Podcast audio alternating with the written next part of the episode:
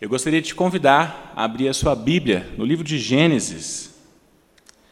A gente vai dar uma olhadinha no capítulo 15 hoje.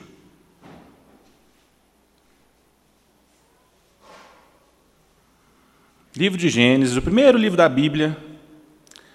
A gente vai estudar o capítulo 15 hoje quase inteiro.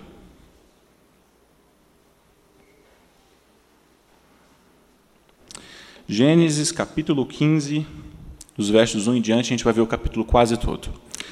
Lê comigo, por favor, a palavra de Deus, meu irmão. Diz assim, versículo 1. Depois desses acontecimentos, veio a palavra do Senhor a Abrão numa visão e disse: Não temas, Abrão, eu sou o teu escudo, e teu galardão será sobremodo grande. Respondeu Abrão: Senhor Deus, que me haverás de dar? Se continuo sem filhos e o herdeiro da minha casa é o Damasceno Eliezer. Disse mais Abrão: A mim não me concedeste descendência, e um servo nascido da minha casa será o meu herdeiro. A isto respondeu o Senhor logo dizendo: Não será esse o teu herdeiro, mas aquele que será gerado de ti será o teu herdeiro. Então conduziu-o até fora e disse: Olha para os céus e conta as estrelas, se é que o podes. E lhes disse: Será assim a tua posteridade. Ele creu no Senhor e isto lhe foi imputado para a justiça. Disse-lhe mais: Eu sou o Senhor, que te tirei de Ur dos caldeus para dar-te por herança esta terra. Perguntou-lhe Abrão: Senhor, como saberei que hei de possuí-la?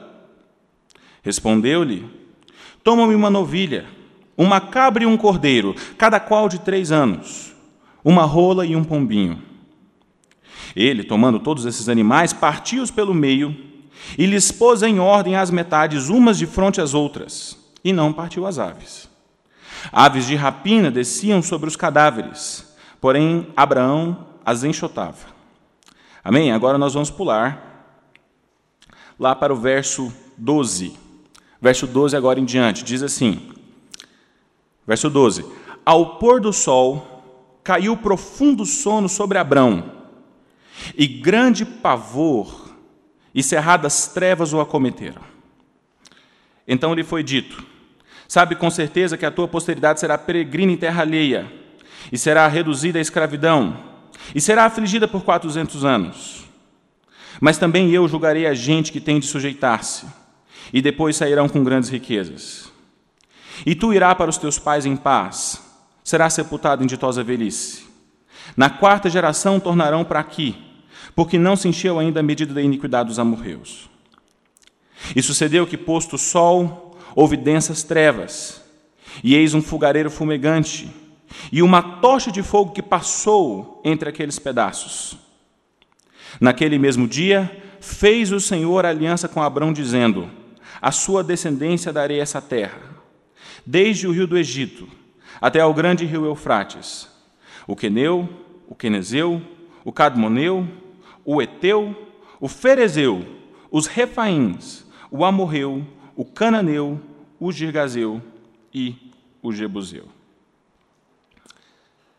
Queridos, vamos bater um papinho hoje sobre casamento? Eu acho que o Senhor quer falar de uma maneira muito específica com algumas pessoas que estão aqui na igreja hoje. E eu acho que uma dessas pessoas pode ser você. Então, vamos tirar um momento de oração agora? Pede para Deus falar no seu coração. Pede para Deus te mostrar se você era uma das pessoas que precisava ouvir o que a gente vai conversar hoje aqui. Amém? Vamos orar? Senhor Deus, toda honra e toda glória seja dada ao teu santo nome, desde agora e para sempre, pelos séculos dos séculos. Nós te adoramos, Senhor. Nós reconhecemos que o Senhor é Deus, que o Senhor criou todas as coisas, que o Senhor governa sobre as nossas vidas. E o que nós pedimos nessa manhã, Senhor, é que o Senhor fale. Fale ao nosso coração, fale através do texto bíblico, fale através da boa teologia que nós vamos estudar nesse texto. E que de fato, Senhor, o Senhor produza em nós mudança arrependimento, confronto, discernimento a respeito daquilo que precisa ser mudado em nossas vidas, em nome de Jesus.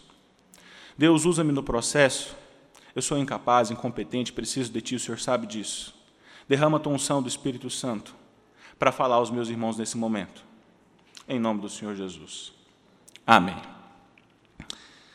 Meus irmãos, há algum tempo atrás, estava em cartaz um filme intitulado O Caminho da Liberdade.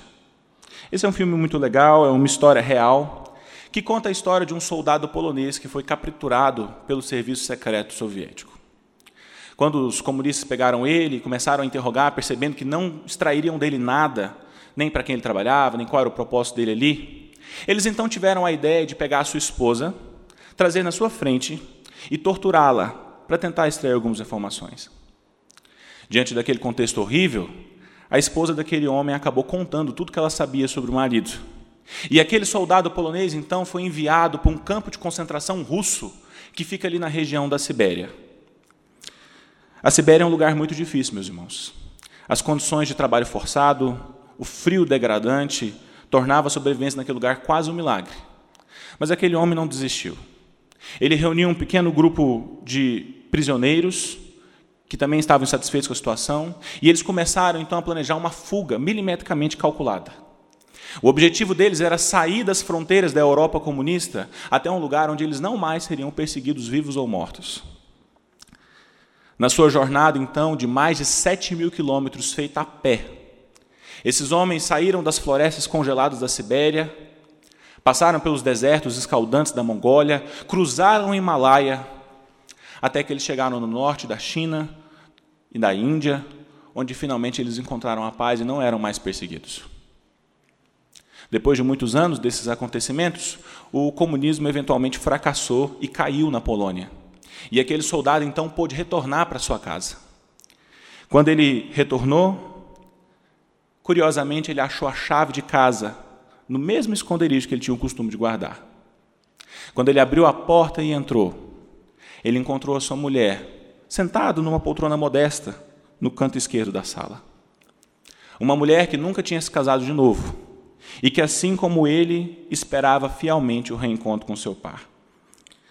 Apesar de tantos anos distantes uns dos outros e apesar das severas dificuldades que eles passaram ao longo desse processo, um permaneceu fiel à aliança que tinha feito com o outro, crendo que eles se encontrariam mais uma vez, que a história deles não tinha chegado ao fim.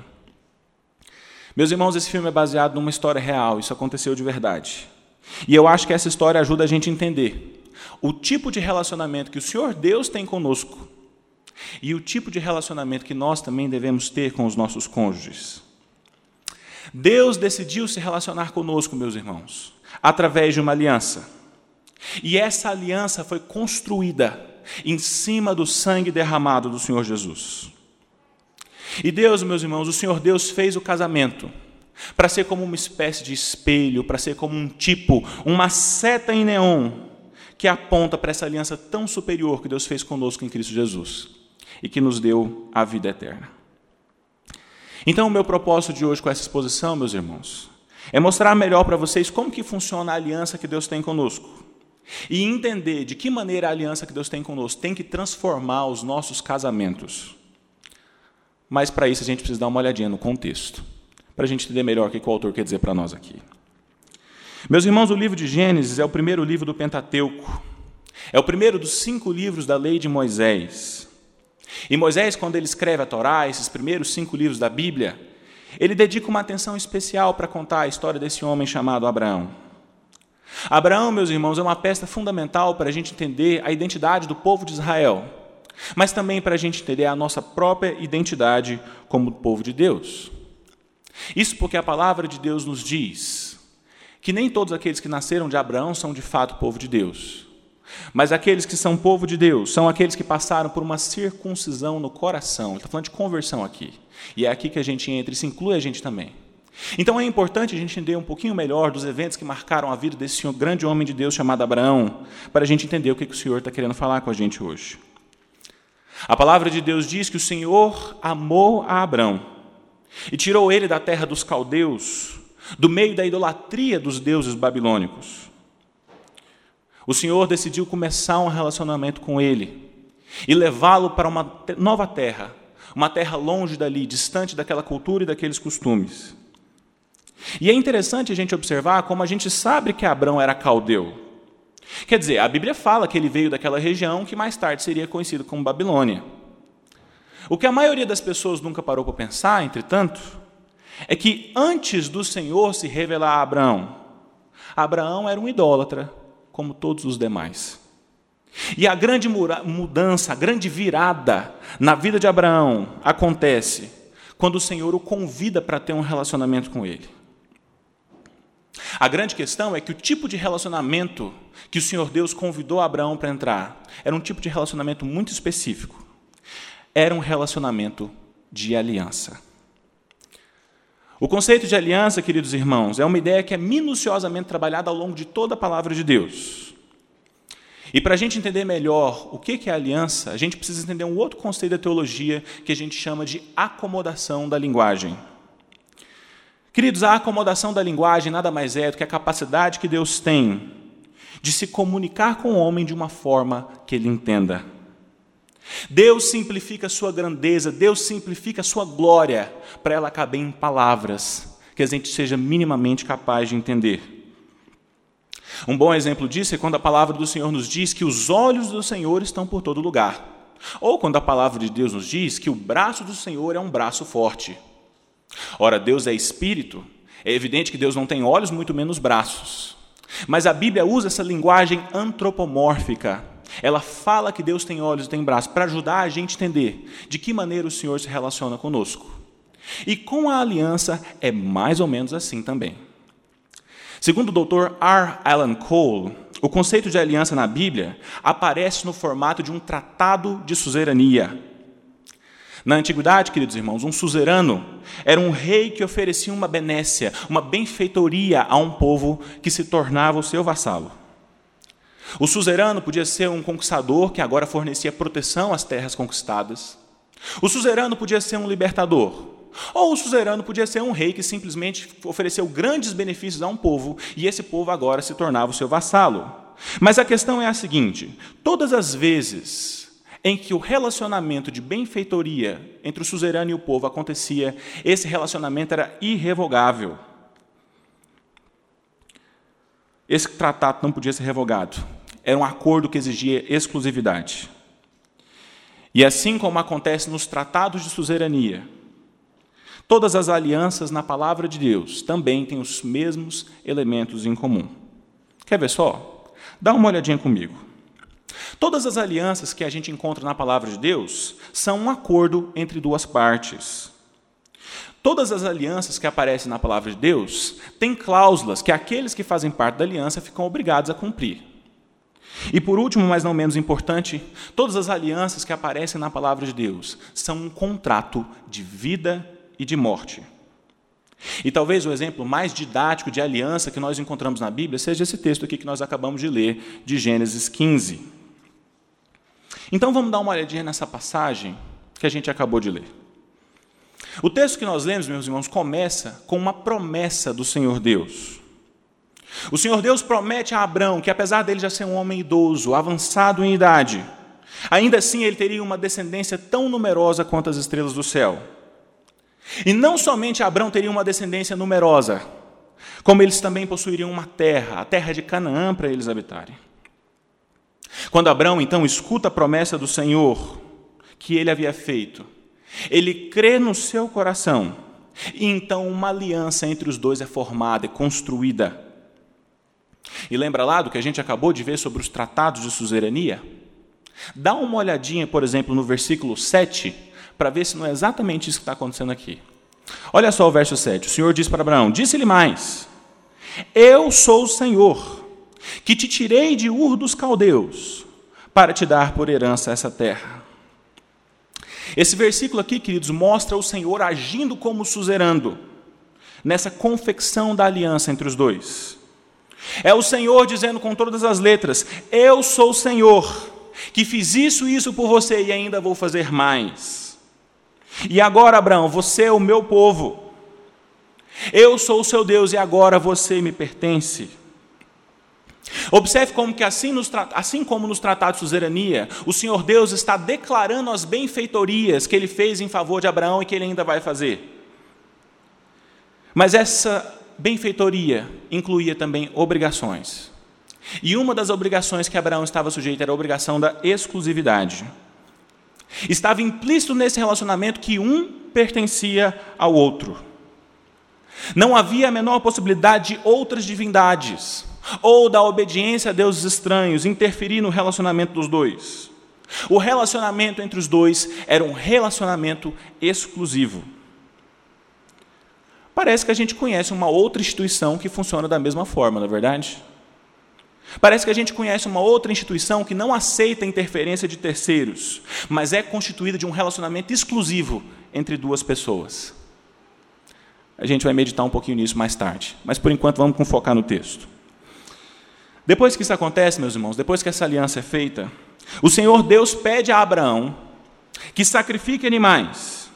E aqueles animais sacrificados, então, deveriam ser rasgados em pedaços e os seus, suas partes, os seus pedaços deveriam ser colocados uns de frente aos outros.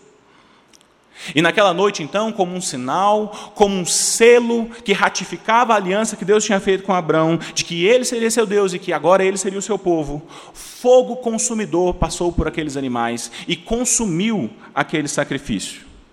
E aquela aliança, então, entre as duas partes estava selada, ratificada de uma vez por todas e para todo sempre. Agora eu gostaria que vocês pensassem em cada um dos elementos que estão presentes aqui. Observe, por exemplo, como havia um elemento de acordo. Deus havia tirado Abraão de Ur e agora tinha prometido uma descendência numerosa que teria uma terra para habitar. Havia também um elemento de obrigação entre as partes. Porque daqui, a partir daquele momento, Abraão seria o seu povo e ele seria o seu Deus e mais nenhum outro. Abraão, inclusive, mais tarde teria que circuncidar-se a si mesmo, aos seus servos e à sua descendência, como um sinal desse contrato que ele estava firmando com Deus aqui nesse momento. E por último, havia ainda o elemento de vida e de morte. Animais foram sacrificados. Sangue inocente foi derramado para selar essa aliança, esse acordo entre as duas partes. E aí, para nós que vivemos no século 21, em uma cultura que já dista mais de 4 mil anos desse acontecimento, a ideia de animais sendo mortos e sangue sendo derramado para firmar um contrato pode parecer um pouquinho estranha para nós. Mas quando a gente olha para o texto, não é tão estranho assim. Lembra que eu disse para vocês que uma aliança é um contrato de vida e de morte? Pois então, a mensagem que estava escondida, a mensagem que estava oculta no sacrifício dos animais e no, no momento que eles foram consumidos pelo fogo, era a seguinte: Caso uma das partes do contrato, caso uma das partes da aliança não cumprisse com o combinado, deveria acontecer com ele aquilo que aconteceu com os animais. O conceito de aliança, tanto na teologia quanto na geopolítica da antiguidade, era um conceito importantíssimo. E foi exatamente essa a forma que Deus escolheu para se relacionar com seu povo. O relacionamento entre Deus e os homens, o relacionamento do Senhor com você, é um relacionamento de aliança. É um relacionamento de vida e de morte. É um relacionamento inegociável. E adivinha qual que é o outro nome que a Bíblia dá para o relacionamento que Deus tem com o seu povo? Casamento. Meus irmãos, não é por acaso que a igreja no Novo Testamento é chamada de noiva do Cordeiro. Não é por acaso que Paulo, em Efésios capítulo 5, compara o relacionamento entre marido e mulher com o relacionamento entre o Senhor Jesus e a igreja. E não é por acaso que todas as vezes que o pecado da idolatria apareceu nas Sagradas Escrituras, ele foi tratado como um pecado de adultério. Isso porque o povo de Deus trocava o Deus verdadeiro com quem eles eram casados, por deuses falsos que deuses não são. Tiago, quando escreve a sua epístola, no capítulo 4, ele chega a chamar suas ovelhas de infiéis, adúlteros. Adúlteros. Porque eles estavam se esquecendo de que eram casados com o Senhor e estavam flertando com o mundo, flertando com o pecado adúlteros. Observe como quem disse isso foi o pastor da igreja de Jerusalém, Tiago. Essa é a natureza do relacionamento que o Senhor Deus tem com o seu povo, meus irmãos.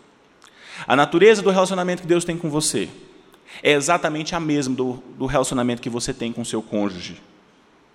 É o mesmo tipo de compromisso que nós fazemos quando nós trocamos aliança no altar. Isso tem que mudar a forma como a gente enxerga o nosso próprio casamento. O casamento, meu irmão, é uma aliança de vida e de morte, que é feita diante de Deus e diante dos homens, e que tem que ser mais importante que qualquer outra coisa na nossa vida. O seu casamento tem que ser mais importante que a sua vida profissional. O seu casamento tem que ser mais importante que os seus projetos pessoais. O seu casamento tem que ser mais importante que os seus filhos e até que a sua própria vida. E agora que a gente já entendeu um pouquinho de como funciona essa ideia de aliança na Bíblia, como isso se relaciona com o seu casamento, eu queria dedicar um tempinho também para a gente encontrar o Senhor Jesus no texto. Meus irmãos, essa aliança que nós vemos Deus fazer com Abraão aqui em Gênesis capítulo 15, não foi uma exclusividade de Abraão. Quando Deus criou o homem, meus irmãos, a primeira coisa que Deus fez foi firmar uma aliança com o homem que ele havia criado. Na teologia, a gente chama essa primeira aliança que o Senhor fez com Adão de aliança das obras. E o acordo dessa aliança era um acordo muito simples. Adão e os seus descendentes poderiam desfrutar de uma vida perfeita, governar e dominar sobre a terra sem nunca jamais pecar, desde que ele permanecesse na dependência do Senhor, na obediência do Deus Altíssimo. Eu não sei se você conhece o fim dessa história, mas eu vou te dar um spoiler. Adão pecou. Ele não foi capaz de cumprir essa aliança. E a consequência disso foi que ele e os seus descendentes passaram a morrer. Eles foram corrompidos, deturpados por causa do pecado. Isso porque Adão, meus irmãos, Adão era um representante federal, um representante federativo da sua descendência e de toda a realidade criada. Então, quando Adão peca, o pecado que contamina Adão contamina também o mundo, os seus filhos, a natureza, o tempo, o cosmos, tudo foi corrompido pelo pecado, porque Adão não foi capaz de guardar a primeira aliança, a aliança das obras. E então Deus, percebendo tudo que tinha acontecido, Deus decide solucionar o problema do homem e fazer uma segunda aliança. A gente chama a segunda aliança que Deus fez com os homens na teologia de aliança da graça. Isso porque que agora que o pecado tinha entrado no mundo e corrompido o coração das pessoas, ninguém mais seria capaz de ver um relacionamento com Deus baseado na obediência, baseado no cumprimento da lei. E é por isso que Deus, ali mesmo no Éden, então, estabelece uma segunda aliança para resolver esse problema. O Senhor Deus promete ao homem que um dia, um dia, o filho da mulher pisaria sobre a cabeça da serpente. Um outro Adão, um outro representante, resolveria o nosso problema de uma vez por todas. E é aqui que o Senhor Jesus entra na história, meus queridos. Deus amou os seus filhos de tal maneira que enviou um segundo Adão para resolver o nosso problema e cumprir a nossa parte da aliança no nosso lugar. E olha só como isso é maravilhoso. As boas obras que o primeiro Adão não foi capaz de fazer, o segundo foi. A vida de obediência e dependência a Deus, que o primeiro Adão não foi capaz de viver, o Senhor Jesus foi. E a maldição de ter quebrado a aliança, o Senhor Jesus levou no nosso lugar, quando ele morreu naquela cruz.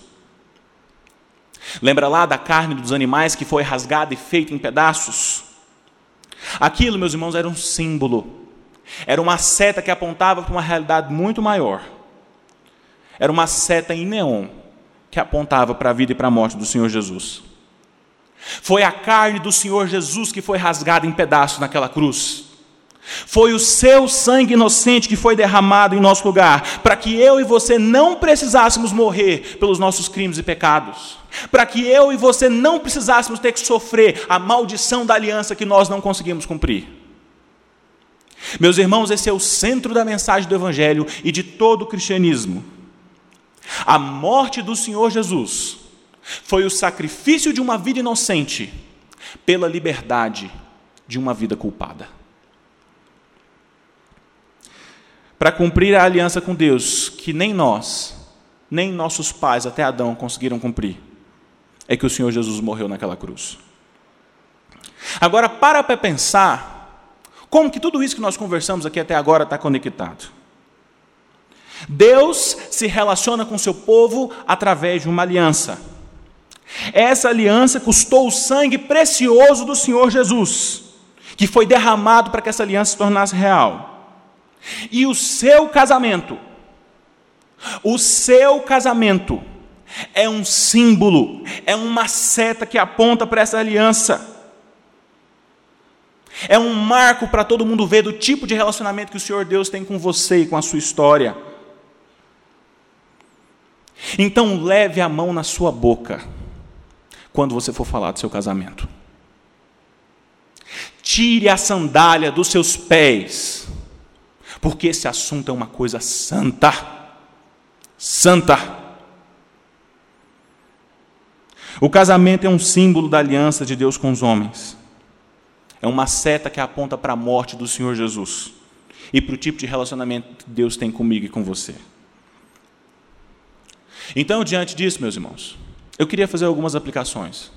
Eu queria te sugerir alguns desafios espirituais de como você hoje pode voltar para sua casa e começar a viver tudo isso que a gente aprendeu sobre a aliança hoje. E o primeiro desafio espiritual de hoje é para o caso de você ser casado. E é o seguinte: leve a sério o seu casamento. Meus irmãos, o seu casamento não é um contrato de compra e venda de veículo, que no momento que você já não quer mais aquele veículo, você se desfaz dele e vende quando quiser. O seu casamento é um contrato de vida e de morte e vale mais do que a sua própria vida. E a maneira como você entende o seu casamento a maneira como você se comporta dentro do seu casamento revela como você entende o seu relacionamento com Deus.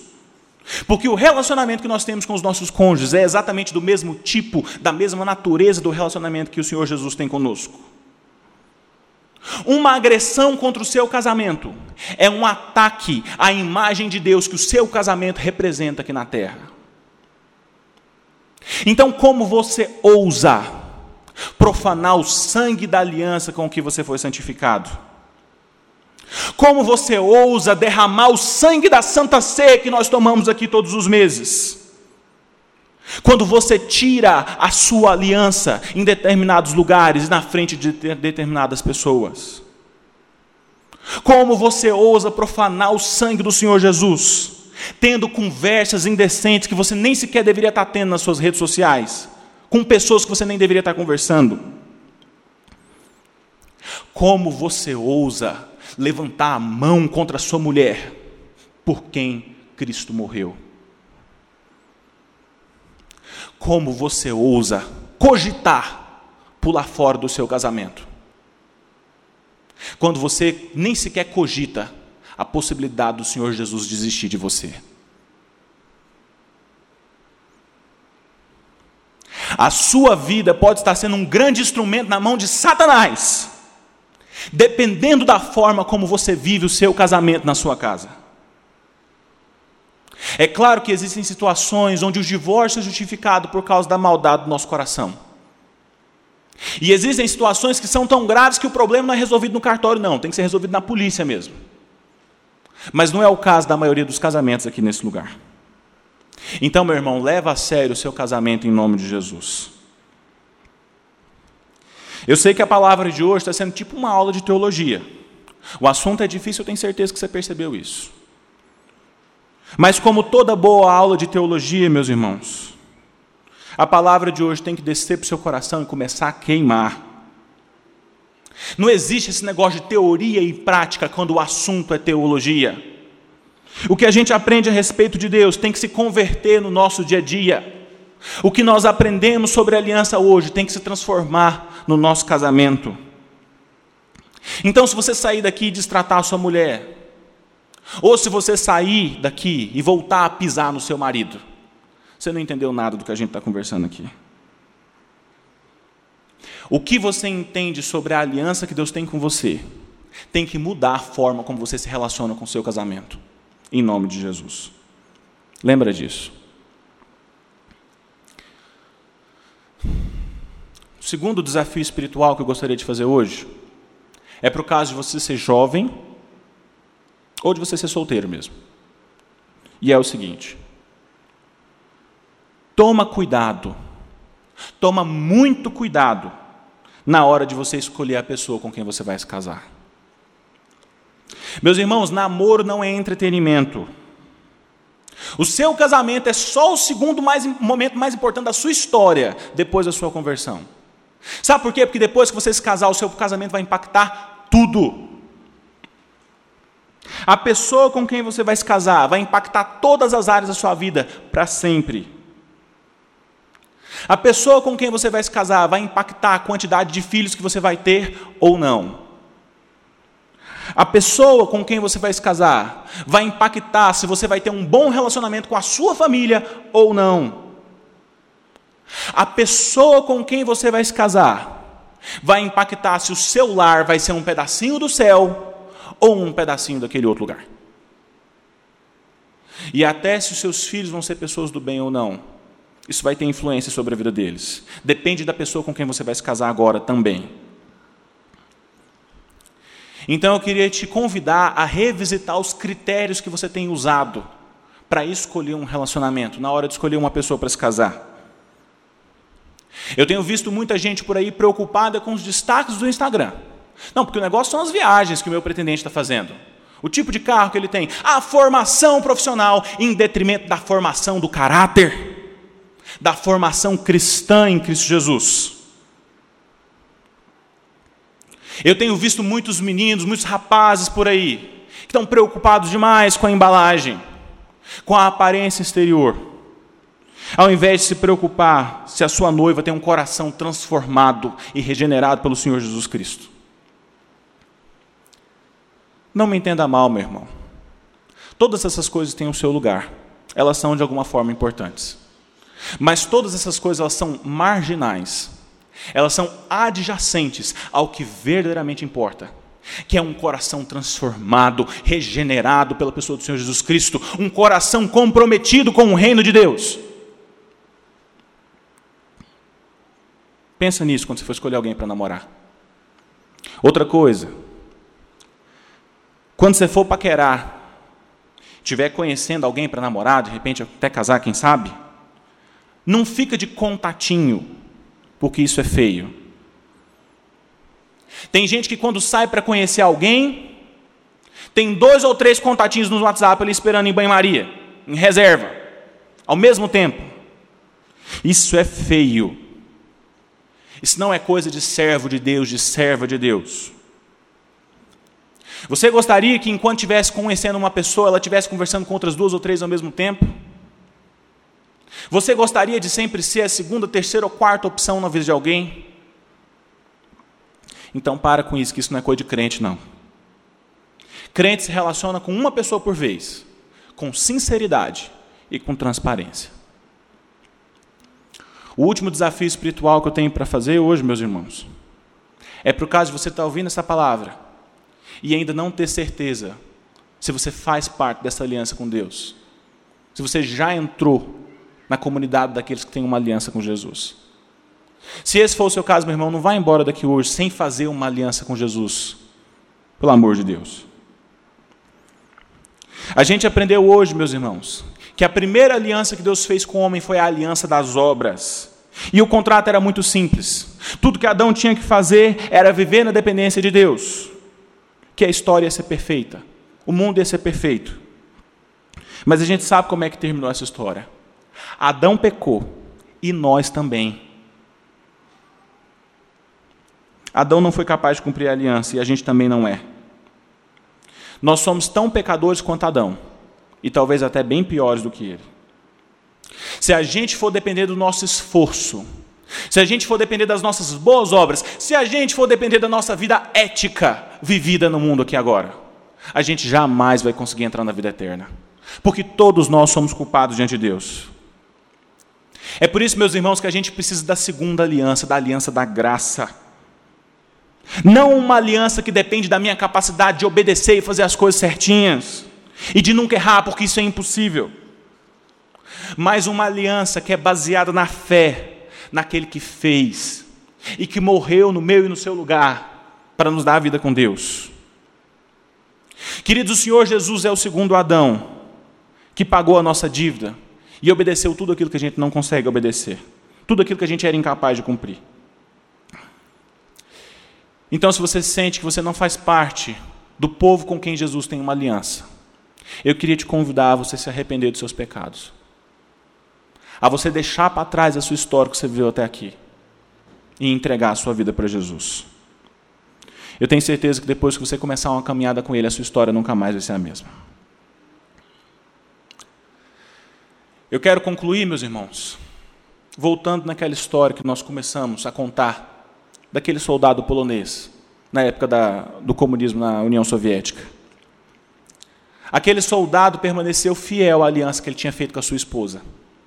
Apesar de tudo dizer que não, apesar do tempo, da distância, de todo o improvável dizer que seria impossível deles se encontrarem de novo. Mas eles permaneceram fiéis um ao outro, nutrindo o amor que sentiam. E o meu desejo para você hoje, meu irmão, é que no poder do Espírito Santo, no poder do sacrifício do Senhor Jesus, você viva a aliança, a promessa de amor lindíssima que você firmou com o seu cônjuge no dia que você subiu no altar. Não perde isso de vista, não, meu irmão. Em nome de Jesus. Vamos orar? Deus, obrigado, Pai, porque o Senhor fez uma aliança conosco. Obrigado, Deus, porque a aliança que o Senhor fez conosco não é uma aliança baseada nas nossas obras, no nosso mérito, no nosso desempenho porque se isso acontecesse, Deus seria uma tragédia para nós. O Senhor conhece o nosso coração, o Senhor sabe como nós somos pecadores desprezíveis, tardios em se arrepender e rápidos no pecar. O que eu te peço, Deus, é que o Senhor tenha misericórdia de nós, é que o Senhor tenha misericórdia da Sua amada igreja, em nome de Jesus. E que o Senhor nos ajude, meu Pai, a viver um relacionamento de aliança com o Senhor, em primeiro lugar, e um relacionamento de aliança com os nossos cônjuges um casamento que espelha a imagem de Deus aqui na terra, que é como um representante da imagem de Deus para todo mundo ver. Dá a graça, meu Pai, dos nossos lares serem um pedacinho do céu e não um pedacinho do inferno. Em nome de Jesus. Amém.